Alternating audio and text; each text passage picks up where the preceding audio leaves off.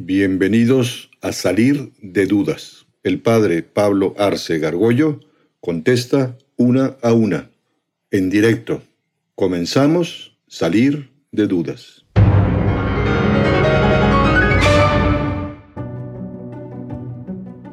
Mi duda va más hacia el misterio de la Asunción de la Virgen. Eh, es una pregunta que nos hicimos mi mamá y yo y no podemos responder.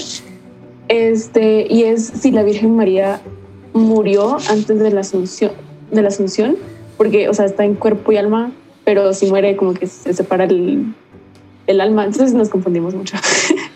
Sí, esa es una pregunta que se han hecho los teólogos, si realmente Dios nuestro Señor quiso que María, madre de Jesús, y por tanto decimos que es madre de Dios en cuanto a hombre, pues Dios permitió que muriera y que por tanto se corrompiera su cuerpo. La iglesia no no sabe contestar esa pregunta. Hay dos opciones. Una que efectivamente haya muerto inmediatamente después, pues el, que hubo por tanto separación de alma y cuerpo, pues que de alguna manera Dios permite la, su resurrección y entonces es asunta, llevada al cielo. Esa es la diferencia entre asunción, que fue asunta, llevada, y la ascensión de Jesús que lo hace por su propio poder. De hecho, en los primeros siglos de la iglesia empezó a haber toda una tradición que decían que la Virgen nada más se había dormido y hay una, hay una cantidad de imágenes, sobre todo del Oriente, que llaman así la dormición de María. Incluso muchos musulmanes tienen gran devoción a la dormición de María.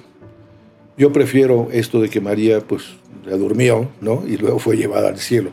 Pero la iglesia no lo ha definido porque no, no, tiene, no tenemos ningún dato de la Sagrada Escritura que nos permita afirmar si murió o nada más se durmió. Lo que sí está claro es que fue asunta a los cielos, fue llevada en cuerpo y alma a los cielos y está gozando de Dios con un cuerpo ya distinto, que es el cuerpo glorioso, de la misma manera que Jesucristo, después de su resurrección, está en el cielo con un cuerpo, pero con las características de cuerpo glorioso, es decir, un cuerpo que, que tiene agilidad, se puede mover por solo con la voluntad de un extremo al otro de, todo el, el, el mundo creado, que puede traspasar cuerpos opacos, como lo hace Jesús después de la resurrección, que están las puertas cerradas del cenáculo y pasa. Esa es una de las características que tienen los cuerpos gloriosos. Por tanto, a la duda no te puedo decir ni una ni otra, y es un poco la piedad cristiana la que... La que no pasaría nada que hubiese muerto también, ¿eh? porque si se separó inmediatamente Dios, la, la, la, eh, se vuelve a unir cuerpo y alma y es llevada al cielo.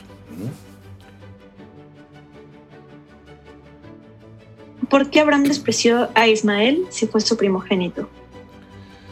Sí, pues mira, no, no creo que lo haya despreciado así. Lo que sucedió es que, eh, digo, ya es una cosa muy rara que haya tenido un hijo con su esclava, ¿no? Porque acuérdate que él no podía tener hijos con su mujer Sara.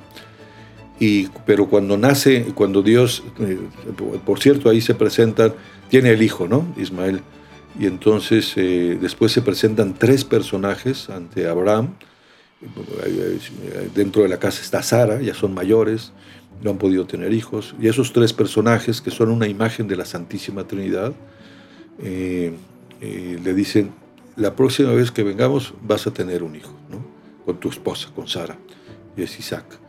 Claro, cuando nace el hijo ¿no? este, de la esposa, pues eh, la esclava, pues se siente, y es ella la que se va, se va del campamento con, con, Ismael.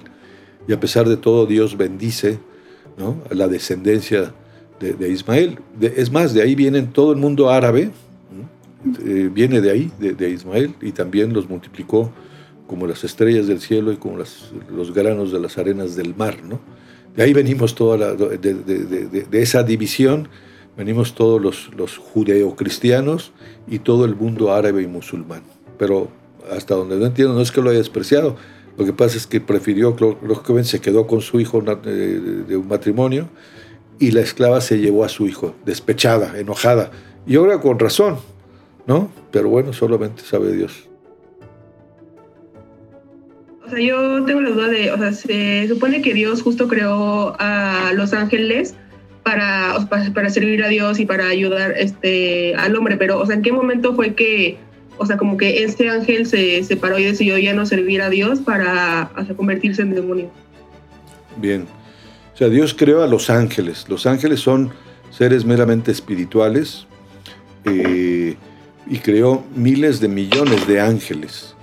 Eh, Santo Tomás de Aquino, que tiene un tratado muy bonito sobre los ángeles, eh, dice que Dios fue más generoso creando seres superiores, son seres más perfectos que nosotros, puesto que solo son espíritu y no tienen las limitaciones corporales y no se enferman, ni envejecen, ni se mueren, etcétera, etcétera, ¿no?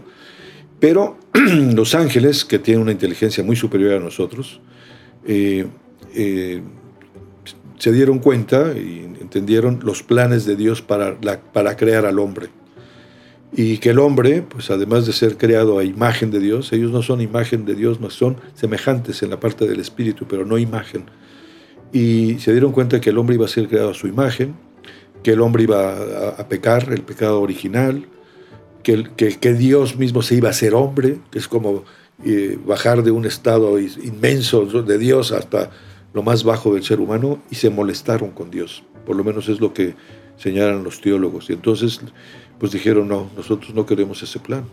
Y un grupo de ángeles, encabezados por Luzbel, que fueron muchos miles probablemente, dijeron, non servia, no te vamos a servir, no estamos dispuestos a tus planes, entre otras cosas porque les entró envidia del ser humano, de cómo el hombre, siendo peor que una cucaracha, digamos, en su nivel, Dios lo iba, nos iba a elevar al orden sobrenatural. Somos parte de la naturaleza divina, participamos de la naturaleza divina y eso no les hizo ninguna gracia, y mucho menos que Dios asumiese la naturaleza humana si hiciese un hombre como nosotros, eso les, les molestó mucho. Y entonces por eso tienen un odio ¿no? tremendo a Dios. En general todos llamamos demonio, pero son demonios, ¿no? y, y, todos con características muy distintas porque cada ángel agota en sí mismo su especie y nos tienen una gran envidia. Una gran envidia a Dios. Realmente lo que intenta hacer el demonio o los diablos es, es tratar de asemejarse a Dios y que le den gloria. ¿no? Y hacer que el hombre no le dé gloria a Dios. Le molesta muchísimo que nosotros le demos gloria a Dios y que lo alabemos y que le demos gracias o que le pidamos perdón. Eso le molesta tremendamente al diablo. Y por eso pues está buscando la manera, San, Pedro, apóstol, pues ya después de la muerte de nuestro Señor, el Señor escribe una carta y dice que el diablo, el texto latino dice, tanquam leo ruyens, cirquem quem devoret, el diablo está como un tan cuan leo, como un león eh, eh, furioso, dando vueltas alrededor de nosotros, buscando darnos un tarascazo y, apartarnos de Dios. Y por eso, bueno, sí, hay que tener a veces en cuenta que el diablo actúa, que hay personas que son tentadas o son obsesionadas por el demonio o son poseídas, existe, ¿no? existe eso, pero ese es el origen, digamos, de los, de los, de los ángeles rebeldes, que no quisieron servir a Dios.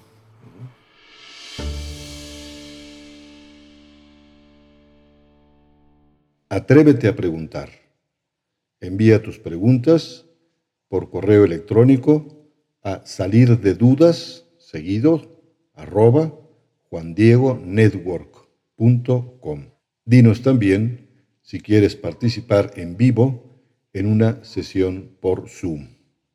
Está claro hay que salir de dudas.